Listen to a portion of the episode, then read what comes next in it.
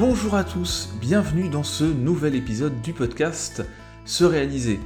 Aujourd'hui, je vous propose de parler un petit peu d'humilité intellectuelle. Alors, ça nous est tous arrivé dans certains débats de vouloir avoir raison, de rester sur ses positions et de ne pas forcément écouter complètement les arguments des autres. Bien sûr, ce genre d'attitude, quand elle se répète, elle n'est pas très agréable. On n'a pas tellement envie de passer du temps avec des gens qui ne nous écoutent pas, qui sont bornés, qui restent sur leurs décisions, malgré tous les arguments bien fondés qu'on peut avancer. Et dans un monde où on a de plus en plus d'informations, où on a de plus en plus de sources d'informations contradictoires, où la science aussi, les résultats de la science évoluent de plus en plus vite et où l'approche scientifique se diffuse de plus en plus auprès du grand public, on a besoin de comprendre cette remise en question, cette impermanence des choses, dans le sens où on n'a pas toujours des réponses définitives sur tel ou tel sujet. Et dans ce cas-là, la notion d'humilité intellectuelle, c'est quelque chose qui est précieux et qui l'est de plus en plus. Alors dans cet épisode, je vous propose vraiment d'explorer cette notion dont on a tous une compréhension assez globale, mais pas forcément précise, et en explorant cette dimension, en regardant un petit peu les définitions scientifiques qu'on a sur le sujet, on va voir aussi quelles sont les conséquences de l'humilité intellectuelle, comment est-ce qu'on peut la développer, et donc finalement pourquoi c'est intéressant de se pencher sur cette dimension. Alors commençons d'abord par une définition du terme. Qu'est-ce que c'est que l'humilité intellectuelle? Bien sûr, cette notion d'humilité, elle est étudiée depuis très très longtemps. La philosophie antique traite déjà du sujet, mais l'étude scientifique de la chose est plus récente. Alors en quelques mots, on peut dire que l'humilité intellectuelle, c'est la volonté à reconnaître l'incomplétude de ses propres connaissances, ainsi que le fait de valoriser l'intellect des autres. Donc en gros, on reconnaît qu'on a des imperfections, qu'on a des choses qu'on ne sait pas, qu'on a des limites finalement à nos connaissances, mais aussi que les autres, même s'ils n'ont pas le même statut, le même niveau d'études, les mêmes origines, etc., peuvent aussi nous apporter des choses, ont un intellect qui a son intérêt, et donc on peut avoir une interaction avec eux qui va nous enrichir. L'idée de l'humilité intellectuelle, c'est pas de se rabaisser, de se dire qu'on ne sait rien, c'est pas non plus évidemment de se mettre au-dessus des autres et de dire qu'on sait tout, c'est reconnaître ses imperfections, voir qu'on a des limites en fait à nos connaissances, à nos compétences, et être dans cette curiosité, cette démarche d'approfondir sa compréhension du monde et des autres. Alors je vous l'ai dit, comme l'étude de l'humilité intellectuelle est encore récente d'un point de vue scientifique, on n'a pas vraiment une définition unique qui ferait consensus. Mais quelles que soient les approches, en gros, on va s'arrêter sur les points suivants à chaque fois. L'humilité intellectuelle, c'est donc une volonté de reconsidérer ses points de vue, donc la remise en question. Deuxièmement, c'est la propension à éviter la posture défensive quand on est remis en question. Donc pas prendre les choses pour soi, pas être dans une posture d'ego, mais être à l'écoute. Et troisièmement, un besoin limité d'apparaître comme celui qui a raison, donc un côté où on va aborder le débat, pas avec encore une fois notre ego et notre volonté d'avoir raison, mais avec une curiosité et une volonté d'en apprendre plus sur le sujet du débat. Donc tout ça, ça implique de l'autorégulation, de la métacognition, de la compréhension de son propre fonctionnement, connaître ses limites, connaître ses croyances, connaître ses biais aussi, jusqu'à un certain point bien sûr, pour éviter d'être enfermé dans des raisonnements et dans des voies de pensée, dans des patterns, dans des schémas qui se reproduiraient en permanence. Alors chaque fois qu'on aborde une dimension psychologique, on se pose toujours la question des origines, de comment ça se développe. On rentrera un petit peu plus dans le détail tout à l'heure, mais la question c'est est-ce que l'humilité intellectuelle c'est un héritage génétique ou est-ce que c'est lié à l'environnement? Alors comme d'habitude, comme tout ce qui va être un peu lié à la personnalité, en fait l'humilité intellectuelle serait en partie liée à un héritage génétique. En tout cas c'est ce que quelques études montrent mais aussi et surtout à l'interaction qu'on va avoir avec notre environnement, à notre éducation, à notre culture. Et donc tout ça, ça va conditionner, ça va altérer, ça va modifier l'expression euh, génétique. Et donc on va aussi avoir une grande part d'apprentissage dans le fait de développer une certaine humilité intellectuelle. Et donc dans la définition d'humilité intellectuelle, on l'a vu, hein, il y a cette, notion d'ego, de, prise de distance et d'ouverture d'esprit. En fait, il y a deux aspects. Il y a l'aspect intrapersonnel, reconnaître ses propres limites et ses lacunes. Donc là, on est vraiment dans la métacognition, dans la connaissance de soi. Et il y a aussi un aspect interpersonnel ou relationnel qui implique le fait de savoir négocier de manière équitable, de pas être sur la défensive, de savoir gérer un désaccord, de mettre son ego de côté, de pas avoir de préoccupations autour de ça dans les débats. Et donc, l'humilité intellectuelle, au fond, ça reste quand même un phénomène lié à la cognition, au traitement de l'information. Donc la manière dont on traite l'information, dont on se connaît soi-même, qu'on connaît ses limites et qu'on les accepte, et la manière dont on va interagir avec les autres, tout ça, ça va constituer le spectre de l'humilité intellectuelle. Alors autre point par contre, l'humilité intellectuelle, c'est pas quelque chose de statique. On n'est pas humble intellectuellement en toute situation, en permanence. Évidemment, certains le sont plus que d'autres de manière générale, mais euh, quoi qu'il en soit, en fonction des sujets abordés, en fonction des situations, en fonction de votre état de fatigue, en fonction du passif que vous avez avec telle ou telle personne aussi, vous allez faire preuve de plus ou moins d'humilité intellectuelle. Donc c'est pas parce qu'on fait preuve d'humilité la plupart du temps qu'on va pas avoir des manquements à certains moments et qu'on va pas être dans des situations parfois où on n'a juste pas envie ou pas les capacités de prendre ce recul et de faire preuve d'humilité. Mais un peu comme pour les forces de caractère, l'humilité intellectuelle c'est une histoire d'équilibre. Si vous êtes beaucoup trop humble, vous allez jamais vous affirmer et jamais avoir confiance en vos points de vue. Si vous êtes pas assez humble, ou vous faites preuve de trop peu d'humilité intellectuelle, vous allez être arrogant, obtus et ça va pas être très intéressant non plus d'un point de vue relationnel et ça va avoir un certain nombre de conséquences négatives. Donc pour avoir des effets positifs de l'humilité intellectuelle, il faut être dans un certain équilibre et ne pas verser ou dans le côté borné ou dans le côté je m'écrase en toutes circonstances et je n'assume jamais aucun point de vue. Donc quand on est dans un équilibre, on va avoir un certain nombre d'effets positifs. Le premier, ça va être au niveau des apprentissages on a un certain nombre d'études qui ont montré que les gens qui faisaient preuve de grande humilité intellectuelle étaient plus intéressés par les défis d'une manière générale, mais aussi que ces personnes étaient plus intéressées par le fait d'acquérir de nouvelles connaissances et compétences, plutôt que de chercher à avoir raison en toutes circonstances. On a aussi plus de persévérance face à l'échec quand on fait preuve d'humilité intellectuelle, et donc, quelqu'un qui est humble va atteindre des niveaux d'expertise plus élevés puisque face à l'échec, il va plus persévérer, il va les dépasser, il va continuer à avancer et à apprendre.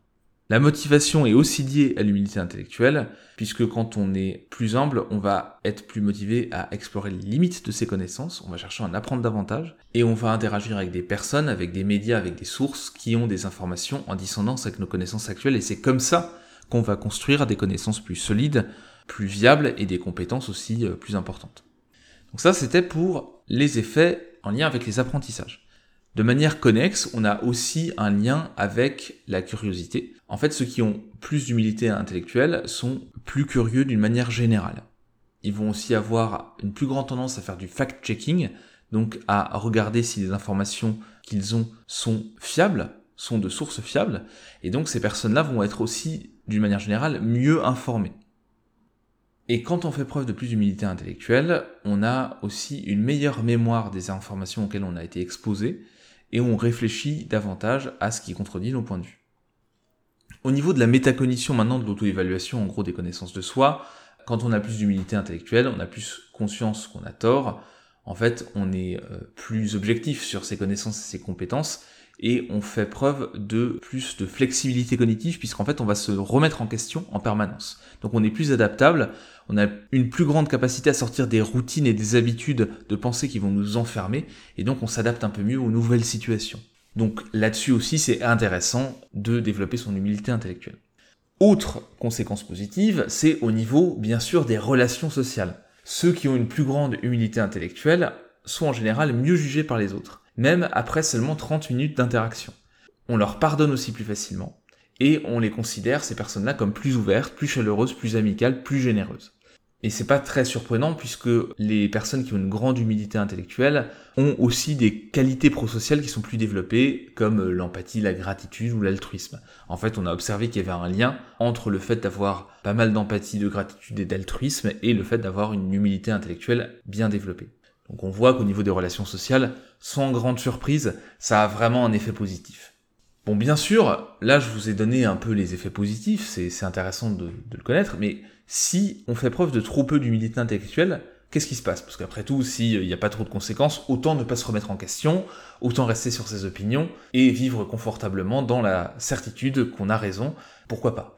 Et en fait, quand on n'a pas beaucoup d'humilité intellectuelle, on a bien sûr du dogmatisme, mais on va avoir une attitude par rapport aux autres où on va avoir tendance à amoindrir les capacités intellectuelles, les qualités morales des autres, des opposants politiques notamment, et on va rejeter les arguments des autres, peu importe leur bien fondé, on va les mettre de côté. Les gens qui ont moins d'humilité intellectuelle, c'est des gens qui ont besoin de plus de clôture cognitive, c'est-à-dire qui vont être assez peu à l'aise avec l'incertitude et l'ambiguïté. Et donc quand on n'est pas à l'aise avec l'incertitude et l'ambiguïté, on va pas trop s'exposer aux nouveaux apprentissages. On va être sur un état d'esprit qui va être plutôt fixe.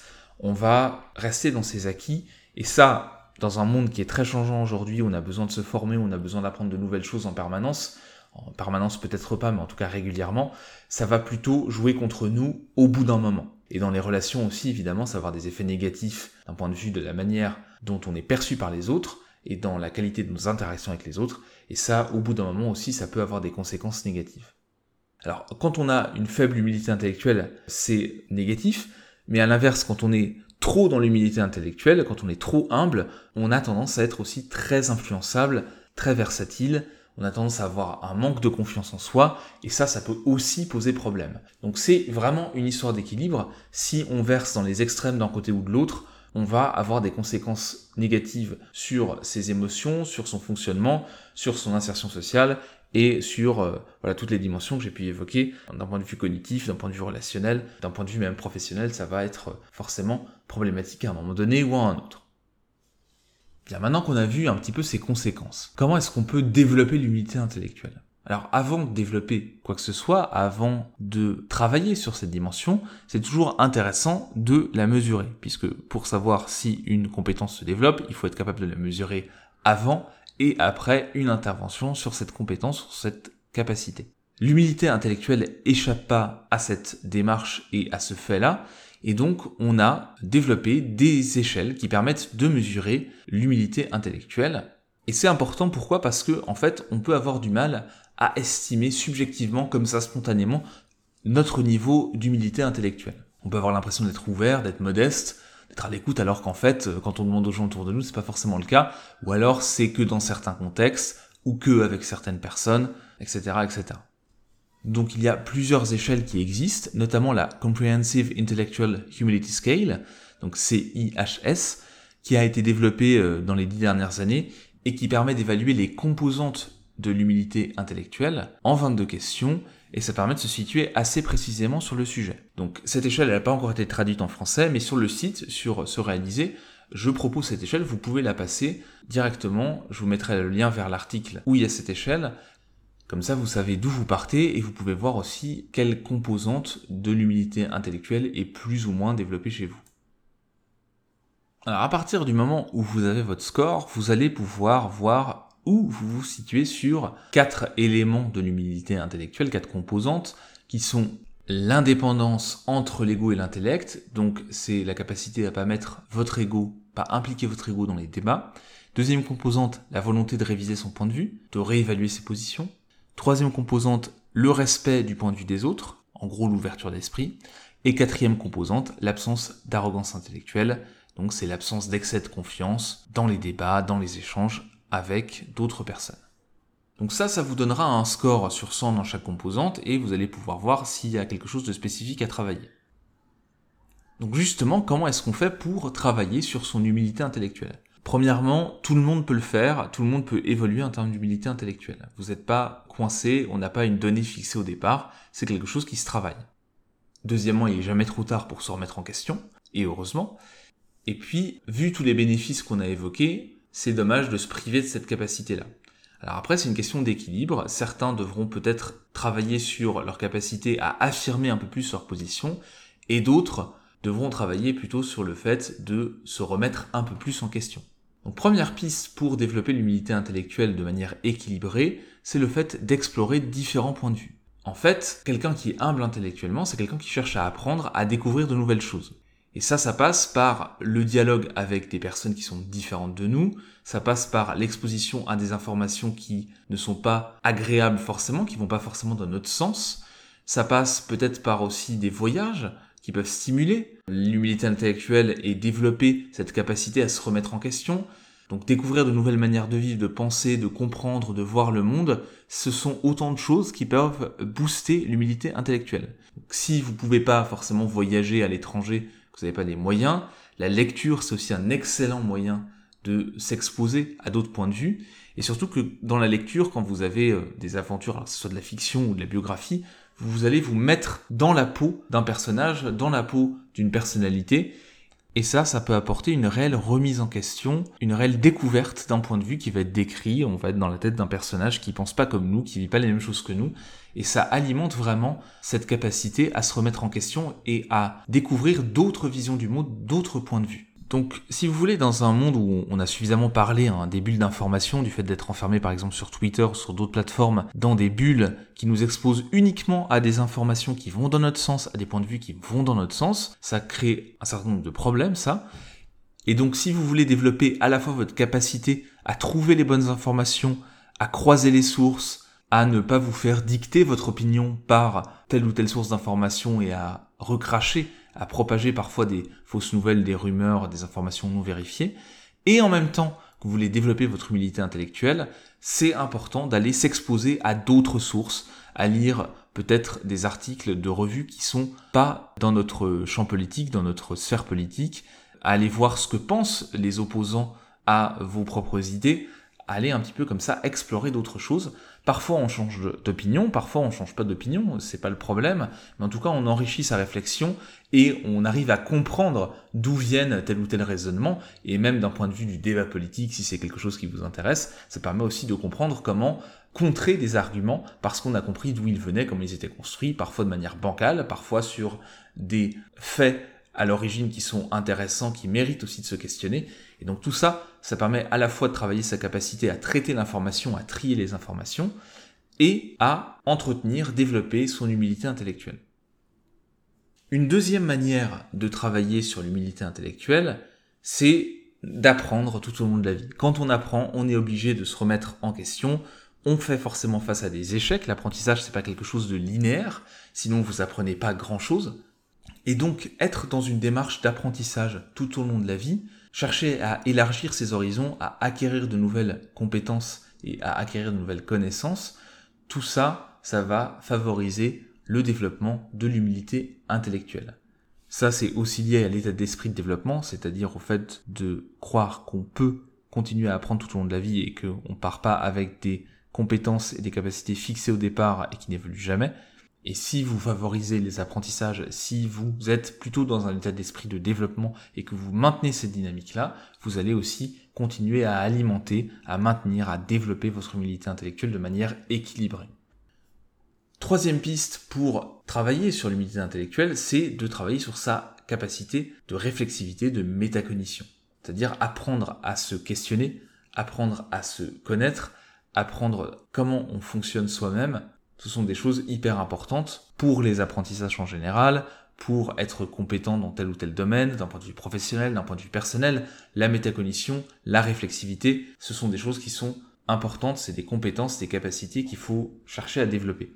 Et donc ça, ça développe aussi l'humilité intellectuelle. Vous connaissez peut-être l'effet Dunning-Kruger, qui a montré que plus on était incompétent dans un domaine, moins on avait de connaissances, de compétences, plus on surestimait ses capacités. Donc quand on surestime ses capacités, c'est que notre métacognition, notre capacité à nous auto-évaluer est pas très très bonne. Et donc dans cet effet de Dunning-Kruger, on a l'inverse, les gens qui sont très compétents dans un domaine ont tendance à légèrement sous-estimer leurs capacités, leurs compétences. Donc en gros, moins vous êtes compétent, plus vous avez la confiance, plus vous êtes compétent, plus vous êtes modeste. Et donc là, on voit bien le lien avec l'humilité intellectuelle. Donc travailler sur sa capacité à bien évaluer ses connaissances et ses compétences, à bien se comprendre, à comprendre son propre fonctionnement, celui de l'être humain aussi en général, ça, ça va favoriser le développement de l'humilité intellectuelle. Je vous mettrai un lien vers un article qui explique un petit peu comment on peut travailler sur cette réflexivité, sur cette métacognition, et vous pourrez explorer des pistes en lien avec ça directement. Quatrième angle pour travailler sur l'humilité intellectuelle, c'est de connaître un petit peu son fonctionnement émotionnel. On l'a vu, hein, l'humilité intellectuelle, c'est la capacité à séparer l'ego de l'intellect, donc c'est-à-dire d'être dans des débats sur les arguments, sur les faits, sur le fond, et pas sur son ego et son envie d'avoir raison. Et dans ce cas-là, travailler sur la régulation des émotions, c'est quelque chose d'assez intéressant pour développer l'humilité intellectuelle. Donc la régulation des émotions, ça passe par quoi? Ça passe par exemple par la pratique méditative, par la pleine conscience, ça peut passer par ce qu'on appelle des pratiques de l'attention comme le yoga ou la relaxation, tout ça qui permet de travailler, de réguler ses émotions. Le journal de bord aussi, d'une manière un peu différente, l'écriture, ça permet également de travailler sur la régulation des émotions, de mieux les appréhender, de mieux comprendre ce qui provoque telle ou telle émotion chez nous. Et en faisant ce travail-là, on va apprendre à séparer les faits, les arguments, des réactions émotionnelles et de ne pas tout mélanger quand on cherche à se remettre en question. Donc en gros, les pistes pour travailler son humilité intellectuelle, ça va être le fait de voyager, d'aller voir d'autres choses, d'aller rencontrer d'autres personnes, de lire, éventuellement de se projeter dans des histoires, dans des points de vue qui sont pas les nôtres, d'apprendre tout au long de la vie, d'être dans une démarche d'apprentissage, dans une démarche de curiosité, de développer sa réflexivité, sa métacognition, et puis enfin de travailler sur la régulation de ses émotions, notamment par exemple via la méditation le journal de bord. Donc on a pas mal de pistes qui permettent de travailler, de développer l'humilité intellectuelle.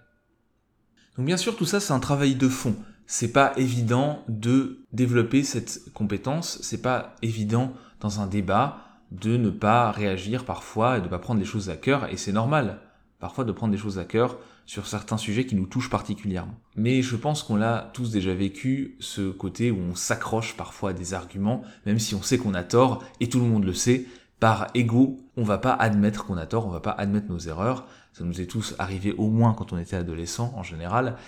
Et ça, c'est pas quelque chose de très constructif. Mais en même temps, c'est pas quelque chose de très confortable, de très simple, de se remettre en question, d'être ouvert, de s'exposer à des points de vue qui sont différents des nôtres, parce que on a toujours cette peur aussi d'être contaminé, de plus avoir son socle de valeur si on commence à remettre en question certaines choses. Or, au contraire, ça permet d'asseoir ça, de le développer, peut-être parfois de changer effectivement de point de vue ou de valeur, mais la plupart du temps, ça permet de mieux construire, d'affiner les choses et surtout de rencontrer des personnes qui vont nous enrichir et qui vont faire qu'on va grandir en tant que personne plutôt que de rester dans son coin avec ses certitudes et ça, en général, au bout des années, ça va finir par être quelque chose de pas très positif, qui va nous enfermer, qui va être assez inconfortable au final et assez désagréable à vivre.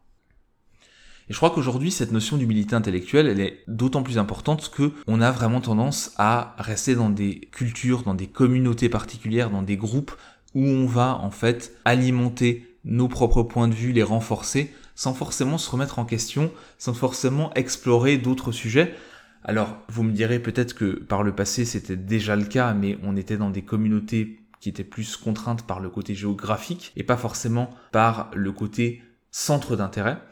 Et aujourd'hui, on a vraiment ce, côté-là, ce côté centre d'intérêt, on va s'enfermer dans des bulles, et au final, personne ne gagne à rester enfermé dans une bulle. C'est confortable de partager des choses avec des personnes qui nous ressemblent, et c'est important de trouver ces personnes-là. Et en ça, on a pu faire des progrès, et en ça c'est important de pouvoir contacter des gens partout dans le monde, ou euh, même qui sont très très loin de chez nous, même dans le même pays, pour trouver des centres d'intérêt communs, trouver des gens qui nous ressemblent, avec lesquels on peut dialoguer facilement, avec lesquels on va bien s'entendre.